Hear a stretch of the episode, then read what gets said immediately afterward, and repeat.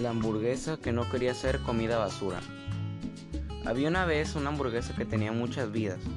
Cada día se despertaba en su hamburguesería, esperaba pacientemente el turno hasta que era preparada por uno de los cocineros y finalmente era servida en cualquiera de las mesas. Mientras la comían, ella hacía todo lo posible por ser sabrosísima y, con el último bocado del cliente, sentía como si se apagara la luz y se fuera a dormir y al día siguiente se repetiría la historia.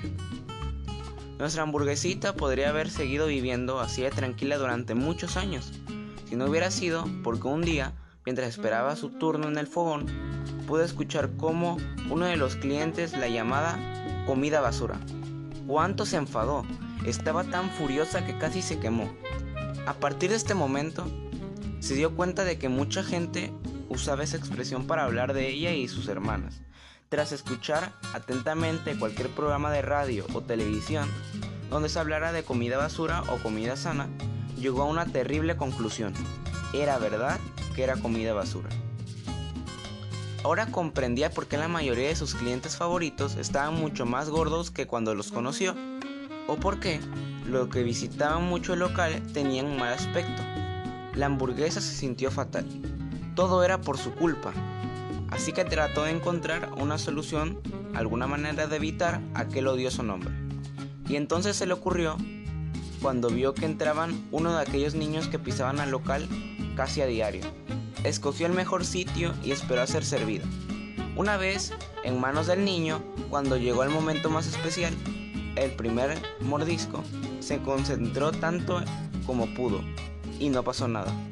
El niño hincó los dientes en la hamburguesa y masticó aquel bocado normalmente. Luego dio otro con la hamburguesa igual de concentrada, pero todo siguió igual. Así siguieron varios bocados más y la hamburguesa estaba ya a punto de rendirse, cuando oyó la voz del niño. ¡Buah! ¡Qué rollo! Esta hamburguesa no sabe nada. Aquello fue solo el principio de un plan que resultó perfecto. La hamburguesa convenció a todas sus hermanas de que no tuvieran ningún sabor cuando los clientes hubieran estado comiendo allí. Solo unos días antes, a cambio de estar aún más sabrosas, cuando esparcieran más las visitas, de esa forma dejaron de ver siempre las mismas caras enfermizas y regordetas, y muchos de sus amigos comelones consiguieron un aspecto mucho más saludable, además de, de, de degustar hamburguesas muchísimo más ricas.